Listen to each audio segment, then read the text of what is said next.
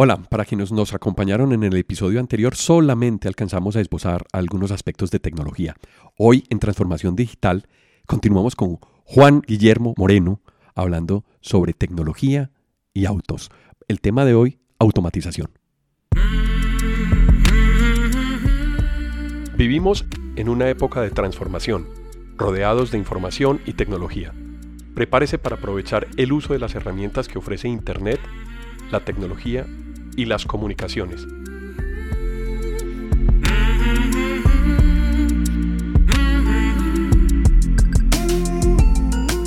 Conózcalas y aprenda cómo usarlas mejor. Bienvenidos.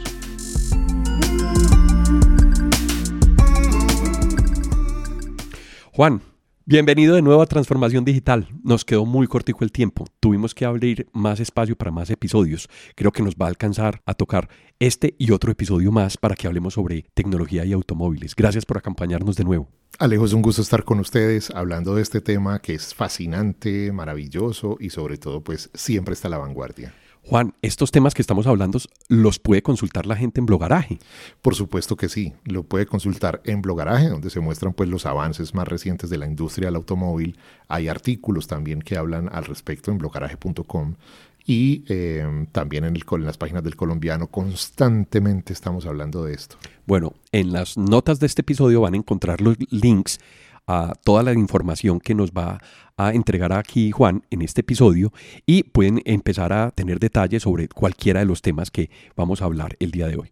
Juan, habíamos dejado la evolución tecnológica de los autos en el episodio pasado y alcanzamos a esbozar todos estos aspectos de automatización, en donde podíamos parquear los autos, teníamos ayudas visuales, ya los autos tienen ojos, esos ojos están conectados al computador cómo ha cambiado la conducción y cómo ha cambiado la industria comercialmente en los productos que están ofreciendo los, las nuevas marcas, las marcas poderosas que presentan de nuevo en estos aspectos de conducción, por ejemplo? Bueno, estamos en un punto de inflexión muy importante asistiendo en este momento a él, que es la transición de la conducción manual a la conducción autónoma, es decir, la que hace el vehículo por sí misma. Todavía no hemos llegado al nivel máximo, que es que el carro opera todas las funciones automáticamente. Eso todavía está en estudio. Y han sido estudios muy largos y han sido estudios muy duros también, pues por una cosa que vamos a hablar eh, ahora más adelante, mm, porque han implicado incluso la pérdida de vidas. Pero lo que se está buscando precisamente es salvar vidas, cero muertes en las carreteras. Es lo que están buscando los gobiernos y los fabricantes de la mano para que mm, no haya tantas muertes en las vías, porque es una de las causas de fallecimientos más eh, grandes y abultadas en los balances de año de por qué se muere la gente. Mucha gente se muere en accidentes de tráfico. Lo que se está buscando es que tanto conductores como pasajeros, como peatones, ciclistas, todos los actores de la vía no pierdan la vida en accidentes, porque le están dejando el manejo de los autos a los autos, precisamente. Entonces, hay varios niveles de conducción autónoma en este momento, hay cinco niveles. Entonces, el primero de ellos es cuando el carro toma ciertas decisiones pero necesita la asistencia del conductor. Es decir, el carro que se estaciona automáticamente. Él lo hace solito, pero necesita que el conductor opere los frenos, que, acelere. Eh, que esté monitoreando y asistiendo a la máquina en las acciones que ella adelanta. Exactamente. Hay uno muy conocido, por ejemplo, que es el famoso control de crucero. El control de crucero es un nivel de conducción autónoma.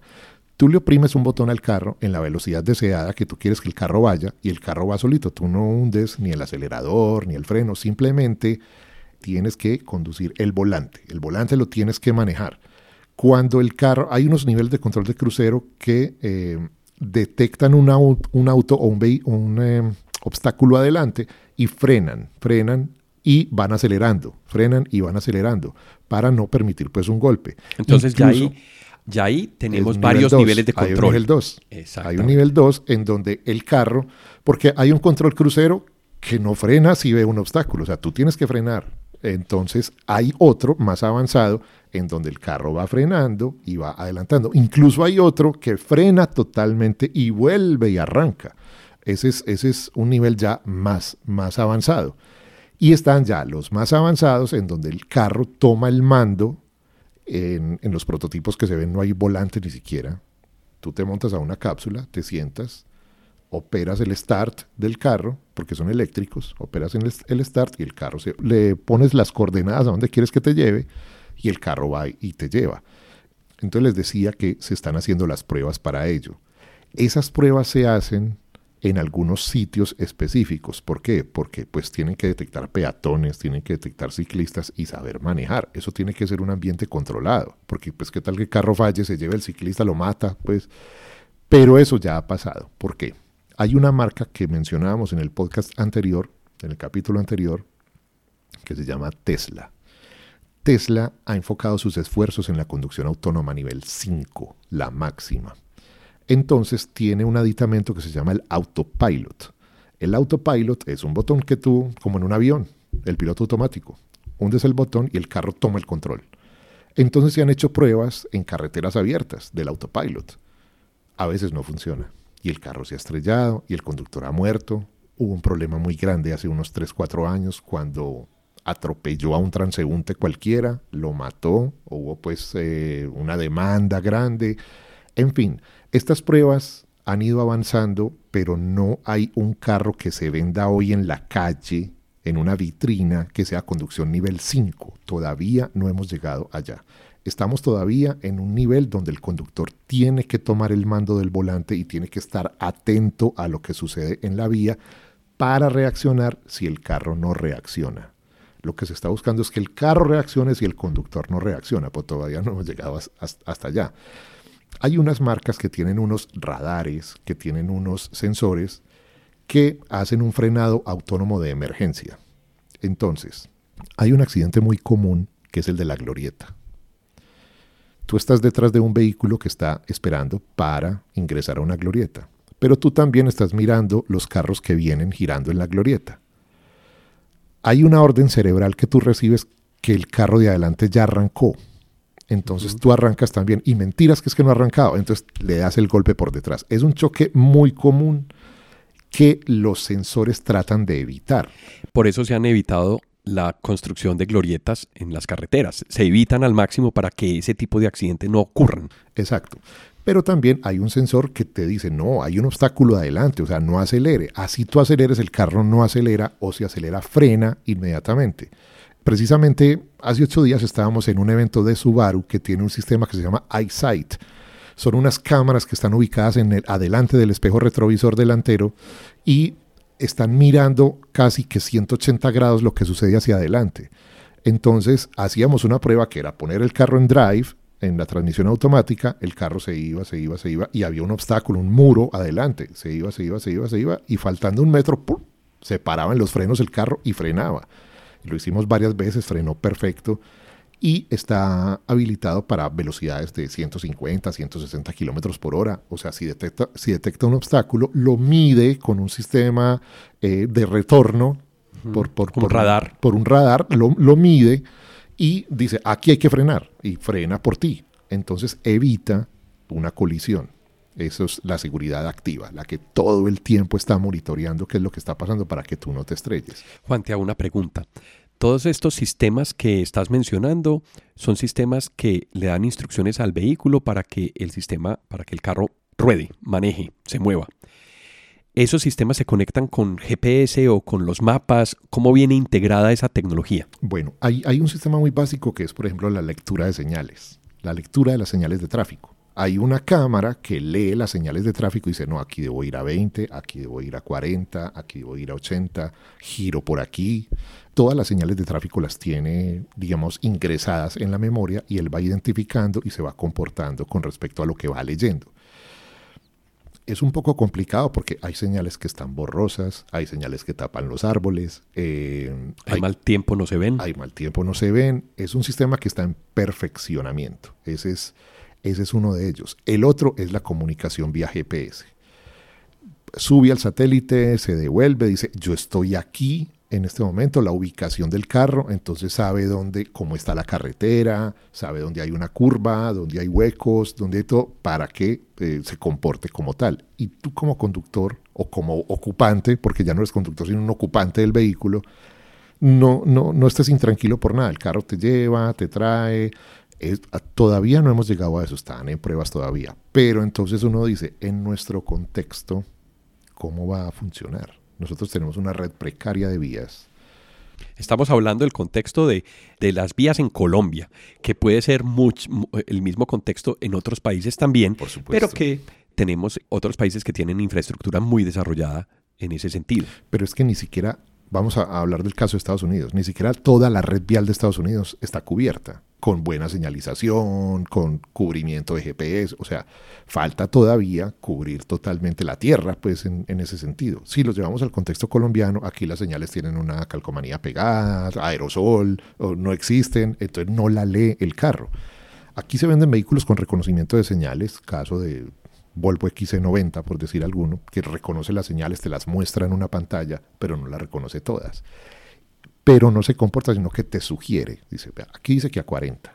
Ya usted verá, pues iba a 40. ¿Y esa sugerencia cómo se muestra? Eh, en, la, pantalla se muestra la señal 40, 20, eh, peatones, resalto, pero ya usted verá si la obedece o no. Porque tú sabes cómo es la señalización en Colombia. 60 y una cuadra más adelante 40 y dos cuadras más adelante 120. o sea, es así, entonces el carro se enloquece. El sistema de reconocimiento de peatones en Colombia en un pueblo. Es muy difícil. O sea, en una vía que no está demarcada, por ejemplo, que no tiene las líneas eh, pintadas en la carretera. Ese es muy importante. Es un sistema de seguridad que lo he tenido oportunidad de comprobarlo en algunos modelos de prueba, que es el asistente de mantenimiento en carril. Entonces es un sistema que está monitoreando las líneas de la carretera. Cuando es una línea no punteada, es decir, la línea, la línea que no permite el sobrepaso, si tú te vas a sobrepasar, el carro vuelve y te mete otra vez a la línea y dice, no, es que aquí no se puede.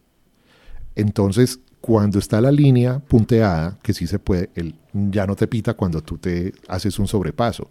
O si tú te distraes, que es un caso muy típico, en doble calzada, uno se distrae y se va yendo, yendo, yendo, yendo, él vuelve y se mete otra vez a leer que la línea no permite que te vayas a pasar o que está cerca del sardinel o del separador él vuelve y te encarrila otra vez. Son sistemas ideados para que no haya accidentes, para que haya cero muertes en las vías. Pero todavía nos falta por llegar allá. Como te digo al principio del capítulo, estamos en un punto histórico, cuando llegan esos sistemas a ser parte de los carros. En unos años nos vamos a acordar, ay, yo me acuerdo cuando eso llegó, cuando eso lo empezaron a usar, cuando mi carro lo empezó a traer, y van a ser de uso común en unos años estamos asistiendo a la llegada de eso. Así es. Y nos estamos familiarizando y no nos damos cuenta al ritmo que lo hacemos. Y se nos vuelve paisaje.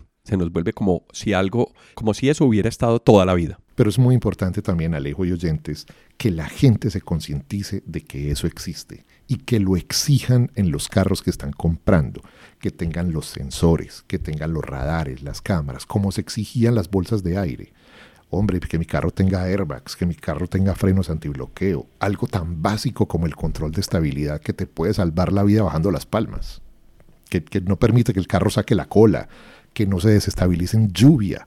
¿Cuántos accidentes vemos en la vía de Las Palmas porque el carro sacó la cola, porque se deslizó en una superficie mojada? Esos controles evitan eso, control de tracción. Algo tan maravilloso como el asistente de arranque en pendientes, que no te deja rodar el carro en una loma, una loma como las de Medellín es una maravilla. Los carros deberían traer, todos, todos deberían traer eso. Falta una legislación más robusta que exija eso como equipo de norma.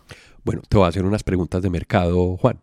De esos dispositivos que acabas de mencionar, háblanos de algunos modelos o de algunas marcas que ofrezcan un muy buen producto con esas características. Mira, en Colombia la legislación dice que todos los carros que se vendan nuevos en el país, todos, tienen que tener mínimo dos airbags y tienen que tener frenos antibloqueo el control de estabilidad, que debería ser obligatorio también, no lo es aún en Colombia, pero es un sistema que se está empezando a ofrecer en las gamas que van de 45, 50 millones hacia arriba.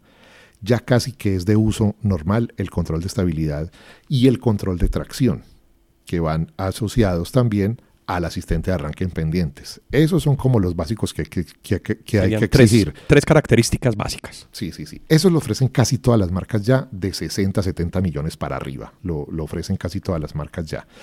Y este sistema de, de asistente de arranque en pendientes va de la mano del control de estabilidad. Son, son sistemas asociados, hermanitos, como la caja automática. O sea, la caja automática se volvió, pues que ya casi no hay ningún carro manual. Por, por encima de los 70 millones de pesos son muy poquitos los carros manuales que existen. Ya casi todos son automáticos. Entonces ya casi todos tienen estos sistemas también. Hay que empezar a exigirlos en las gamas de entrada, que son las que más se venden.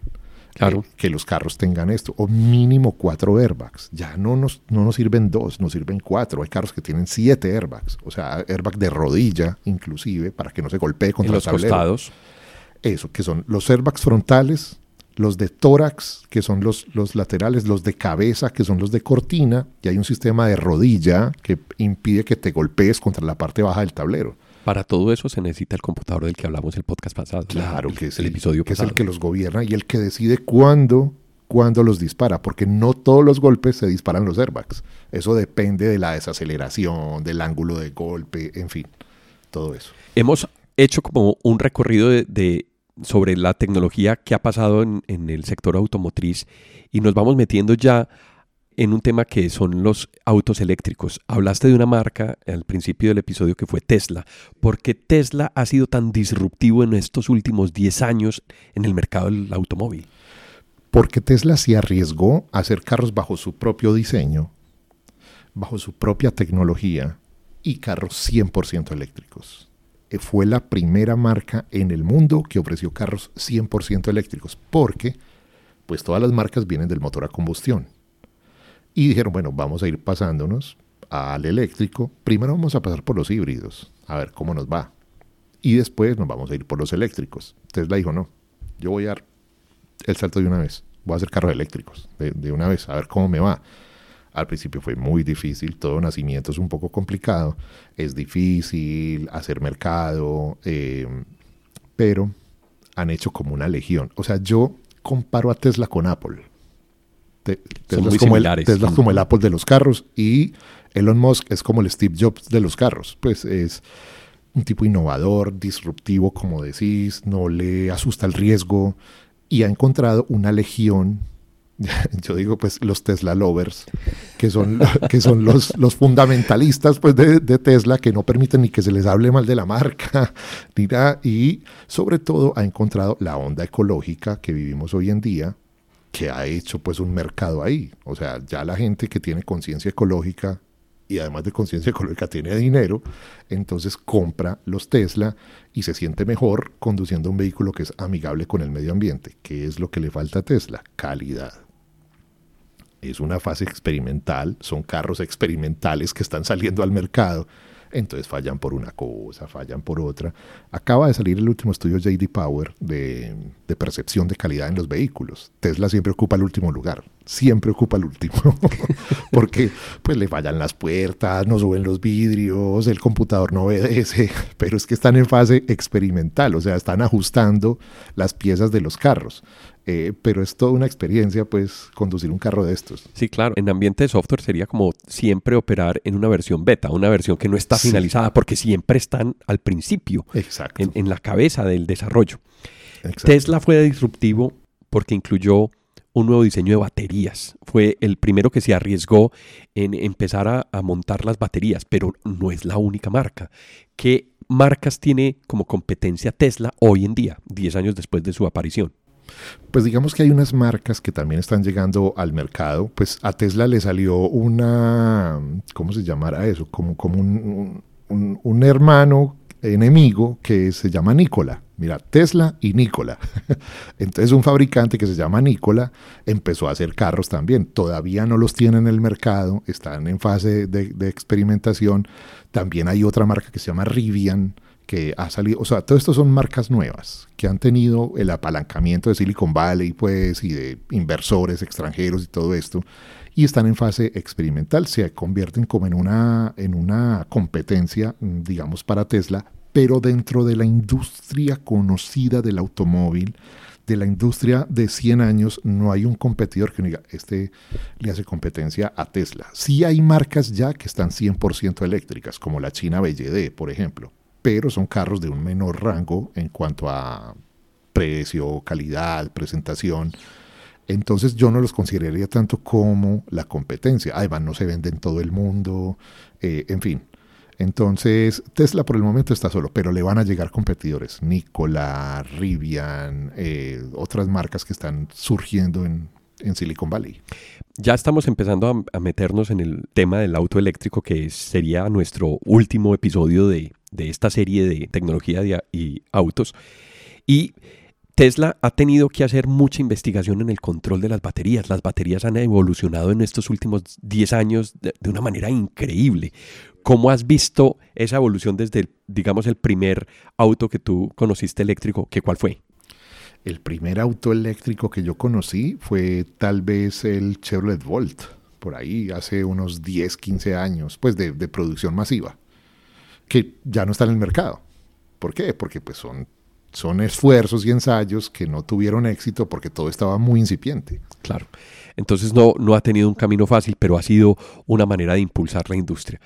Juan, muchas gracias. El próximo episodio vamos a continuar con el auto eléctrico y vamos a cerrar con todos esos detalles que tienen que ver con el motor eléctrico, con control, con una cantidad de cosas también. Muchas gracias por estar en Transformación Digital, por compartir tu conocimiento con nosotros y repitamos dónde te puede ubicar la gente para que puedan ver con profundidad más sobre estos temas. Alejo, es un gusto estar de nuevo con ustedes. A la gente que nos escucha, un saludo muy especial. Eh, yo estoy como Blogaraje, pues es como mi marca. Y Blogaraje está en Instagram, está en Facebook, está en YouTube, en Blogaraje TV, está también en Twitter, siempre arroba Blogaraje. Perfecto. Los links de todas estas redes sociales los van a encontrar en las notas del episodio. Eh, Juan, muchas gracias. Gracias a ustedes por acompañarnos. Nos vemos en Transformación Digital. Hasta pronto. A quienes nos escuchan y nos acompañaron a lo largo de este episodio, muchas gracias por estar en Transformación Digital. Recuerden que pueden escribirnos por correo electrónico a la dirección alejandropelaesr.gmail.com también pueden visitar nuestra plataforma ingresando a la dirección https apelaes.podbean.com. En la aplicación de Podbean pueden dar clic a me gusta y dejar sus comentarios. Este podcast está disponible en las plataformas de Apple Podcast, Spotify, Google Podcast, Deezer, iBox, Stitcher, además de la aplicación de Podbean. También cuéntenos qué temas quisieran escuchar en eh, futuros episodios. Si les gustó el tema y si quieren apoyarnos en transformación digital, por favor compartan este episodio con sus amigos y con las personas a quien les pueda interesar estos temas. Esto fue Transformación Digital. Hasta pronto.